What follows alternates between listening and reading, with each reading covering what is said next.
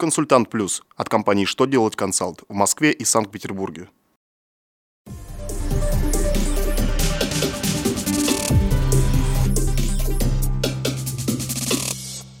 Добрый день! Для вас работает служба информации телеканала «Что делать ТВ» в студии Ольга Тихонова.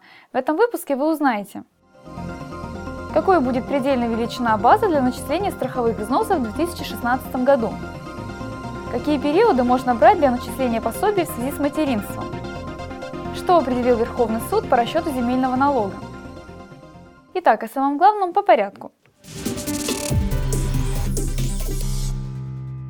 Правительство подготовило проект постановления о предельной величине базы для начисления страховых взносов на 2016 год. Как вы помните, в настоящее время предельная база для начисления страховых взносов ПФР составляет 711 тысяч рублей, а для фонда социального страхования 670 тысяч рублей.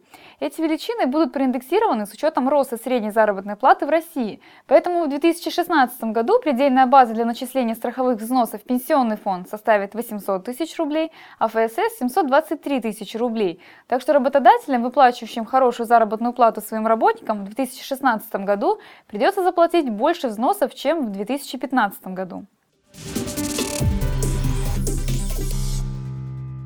Для начисления пособий в связи с материнством нельзя брать любые периоды работы. Заменять календарные годы, которые используются для расчета среднего заработка при исчислении пособий, можно лишь на годы, непосредственно предшествующие наступлению страхового случая. На это обращает внимание Минтруд России в своем свежем письме. Ведомство настаивает, что работнику должен возмещаться его реальный заработок, а он у чиновников почему-то ассоциируется лишь с зарплатой, полученной за период, который был непосредственно перед наступлением страхового случая, а не тот, который прошел несколькими годами ранее. Верховный суд Российской Федерации стал на сторону налогоплательщика. В соответствии с его определением, рассчитывать земельный налог по итогам года нужно, исходя из кадастровых данных на 1 января этого года. При этом не имеет значения тот факт, что в течение этого периода кадастровая стоимость земли стала другой в результате изменения вида разрешенного использования. Нужно помнить, что в Налоговом кодексе Российской Федерации нет особенностей определения налоговой базы при изменении вида разрешенного использования и неправомерно рассчитывать налог частично по старым данным, а частично по новым. На этом у меня вся информация. Благодарю вас за внимание и до новых встреч!